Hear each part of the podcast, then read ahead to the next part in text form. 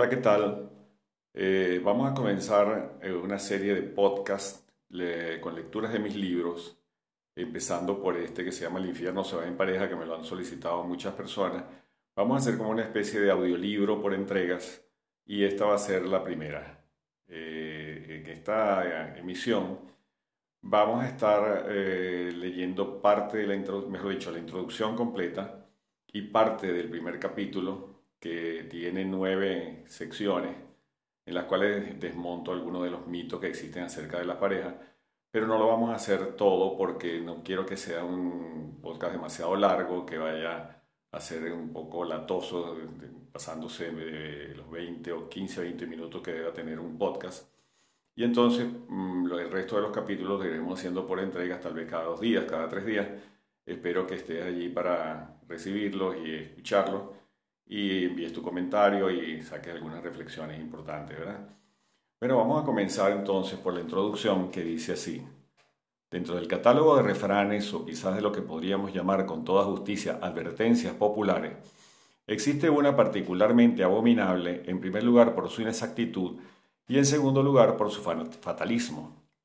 Es aquella vieja frase que asegura que matrimonio y mortaja del cielo bajan, seguramente la has escuchado. Según ese arbitrario aforismo, no importa cuánto pueda hacer la gente para escoger una buena pareja o cuánto pueda cuidarse, evitar riesgos y hasta intentar el suicidio para cambiar un poco las cosas, su destino amoroso y su día de entregar el equipo al Creador ya están marcados con fría tinta indeleble en algún recóndito libro celestial. De acuerdo con esa idea entonces, no sería nada útil encomendarse a San Antonio, entre paréntesis, a quien alguien designó como el casamentero por excelencia y en cuyo nombre se han incendiado tantos altares y hogares, cierro paréntesis, para encontrar novia, ya que es poco lo que el buen fraile puede hacer para modificar el sagrado libro de actas escrito por el mismísimo Creador. De igual modo queda en entredicho la efectividad de los mensajes electrónicos o desconocidos que uno espera convertir en pareja las tradicionales casamenteras judías y los arreglos familiares que se hacen en la aristocracia, así como cualquier otra planificación amorosa que haya por ahí, queda descartada. Si alguien lograra demostrarme de forma fehaciente la veracidad de tan aplastante afirmación, le aseguro que me dedicaría tiempo completo a aconsejar a la gente para que no hiciera absolutamente nada respecto a ambos temas tan fundamentales para el ser humano. Les recomendaría despreocuparse olímpicamente de su salud, correr en el automóvil a más de 100 km por hora en medio de un aguacero y jugar cotidianamente a la ruleta rusa para entretener a los amigos. Y en cuanto a la pareja, nada mejor que sentarse a esperar ocupando su tiempo libre en tareas creativas tales como el bordado de mantones de Manila o la pintura de grandes epopeyas históricas sobre diminutos granos de arroz. Después de todo no tendría nada que perder, todo está escrito.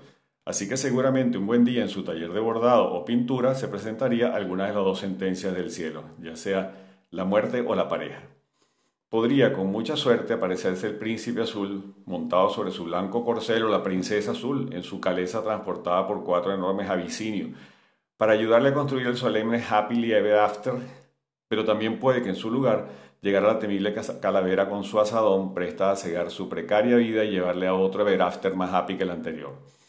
Sin embargo, como hasta los momentos nadie ha podido confirmarme esa verdad entre, entre comillas, y como a diario sigo viendo gente que no se queda pasivamente esperando, sino que cada dos por tres se lanzan en aventuras que no siempre terminan como los cuentos de hadas, sino más bien como el infierno del Dante, me siento en la obligación de desafiar nuevamente las creencias populares y llamar la atención sobre ciertos aspectos importantes del asunto.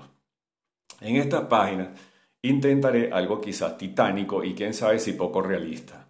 Deseo hacerle pensar con calma sobre detalles acerca del amor y la pareja, los cuales hasta ahora se han dejado en manos de Dios, del azar o de los designios del tarot y las pócimas encantadoras. Mi aspiración es que al término de esta lectura usted esté en condiciones de librarse de las llamas del infierno en el cual mucha gente vive hoy día y que por lo menos ascienda hasta el purgatorio donde queda la esperanza de salir sin chamuscarse demasiado. Comience desde ya a practicar ejercicios respiratorios y algunas cuantas calistenias mentales para que flexibilice su, ser de aprendizaje, su set de aprendizajes previos. Compare lo que usted ya sabe con lo que me dispongo a contarle y saque sus propias conclusiones.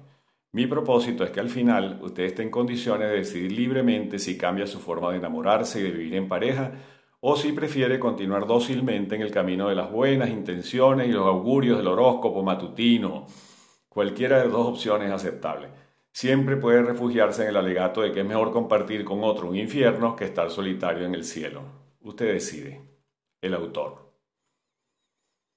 Vamos al capítulo 1, que se titula Desechando algunos mitos. Mito número 1. El amor es ciego. Sáquese esa tontería de la cabeza porque no es nada cierta. La creencia en la presunta ceguera del amor proviene de la incapacidad que proverbialmente han exhibido los enamorados para entender y manejar sus emociones básicas, razón por la cual acostumbran a caer fácilmente en las garras de un apasionamiento alocado, cuando en realidad están muy distantes de lo que puede llamarse un verdadero amor.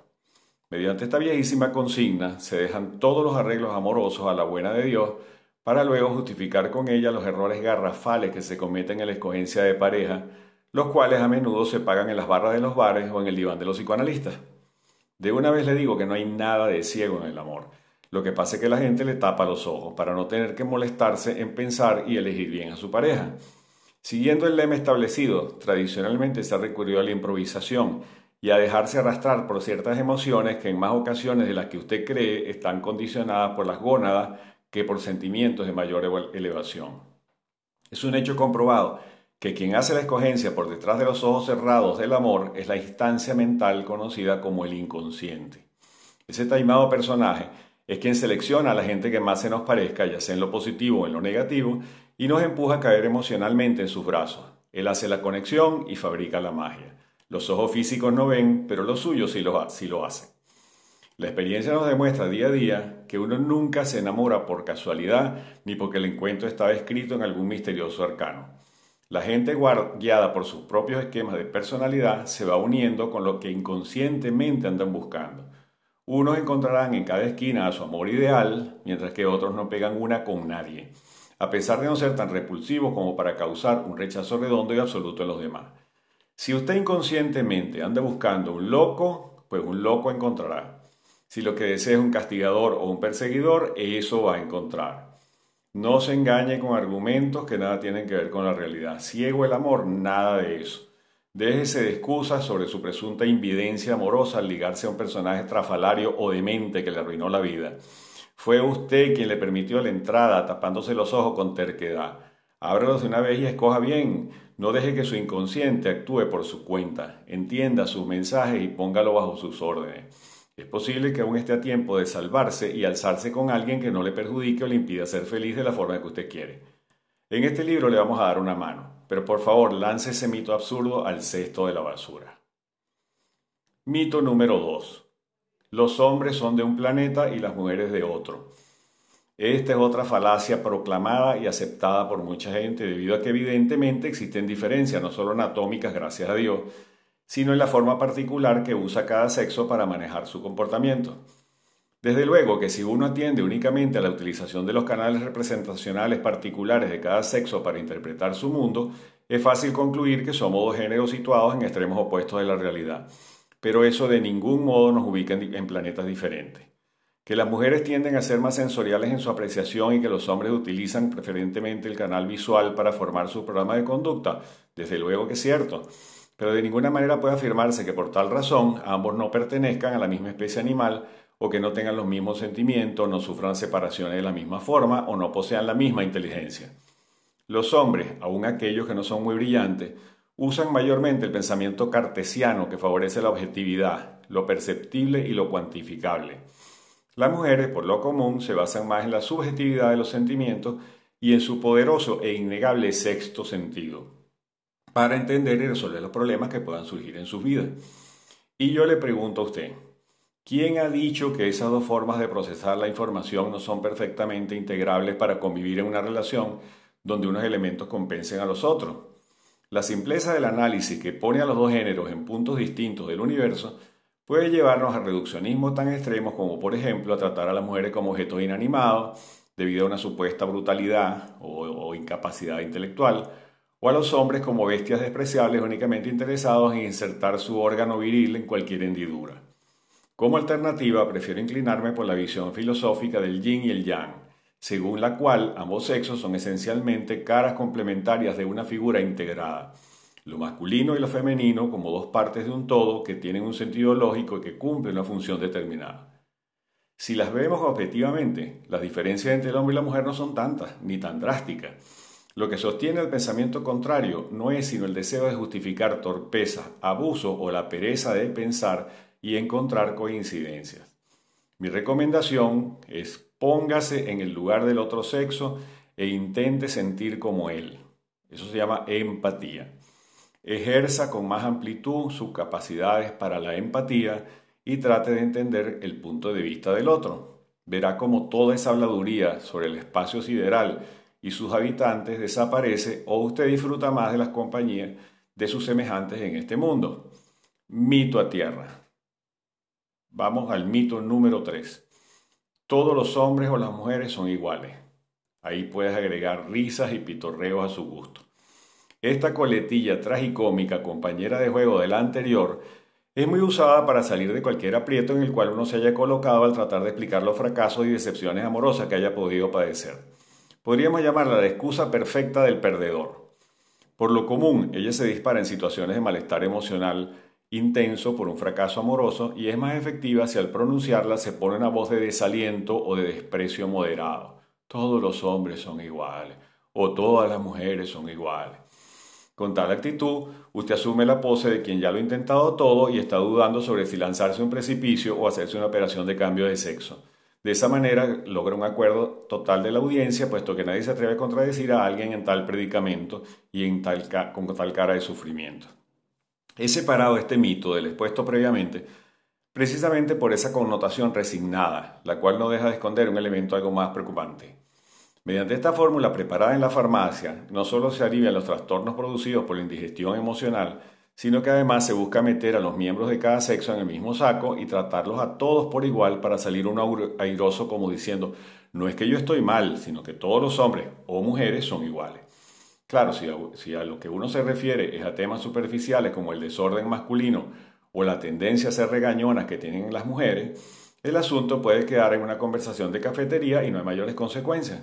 Lo malo es que cuando se aplica esa fórmula a temas más importantes como la sexualidad o la relación en general entre los sexos y se busca descalificar al otro para justificar a uno en sus actuaciones, las cosas pueden complicarse mucho más. Por ejemplo, he escuchado miles de veces a mujeres que dicen con un tono amargo y destemplado, todos los hombres son iguales, lo que quieren es acostarse con una. Sin dudar un segundo les contesto que me parece muy bien que sea así, ya que debe ser muy triste encontrar a un hombre interesado en hacer pareja con una mujer, pero con la condición de que no van a tener sexo en absoluto.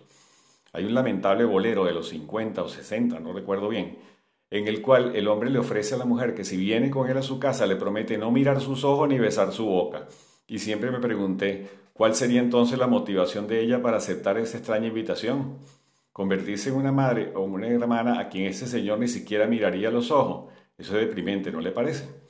Desde luego que no solamente es normal, sino deseable que el hombre quiera tener sexo con una mujer. Ah, pero un momento, en eso se parece, es en lo que se parecen todos los hombres. Y esa semejanza los convierte en unos cerdos abominables de los cuales hay que vivir para salvar la honradez y la pureza. ¿Y es que acaso una mujer normal no le provoca también acostarse con un hombre? Si no asumimos posiciones pacatas e hipócritas, tenemos que admitir que la motivación sexual es la misma para hombres y para mujeres. La diferencia es que los primeros, los hombres, son más evidentes en sus intenciones que las segundas. Y sé que lo que, eh, eh, eh, se desea expresar en la queja femenina es que a veces esas intenciones rayan en la brutalidad y eso por supuesto es rechazable. Un hombre no tiene la culpa de sentirse atraído hacia una mujer. Lo que está mal es que no tome en cuenta su condición humana y sus sentimientos, pero por ningún concepto se le puede descalificar por su deseo. Las mujeres también son objeto de descalificación por medio de la idea de que todas son iguales no es difícil encontrar gente, y de ambos sexos, que sostiene que la mujer es mala, amiga, envidiosa, controladora, chismosa, malévola y francamente superficial. Un dicho popular define a la mujer como el diablo con vagina y me perdona lo grotesco de la expresión.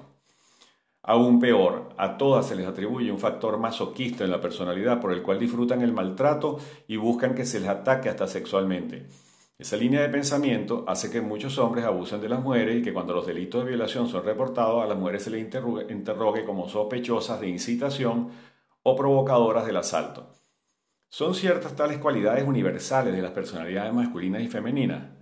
No sé usted, pero a mí me parece que no pasan de ser unas generalizaciones cómodas para la pereza de pensar y el actuar responsablemente.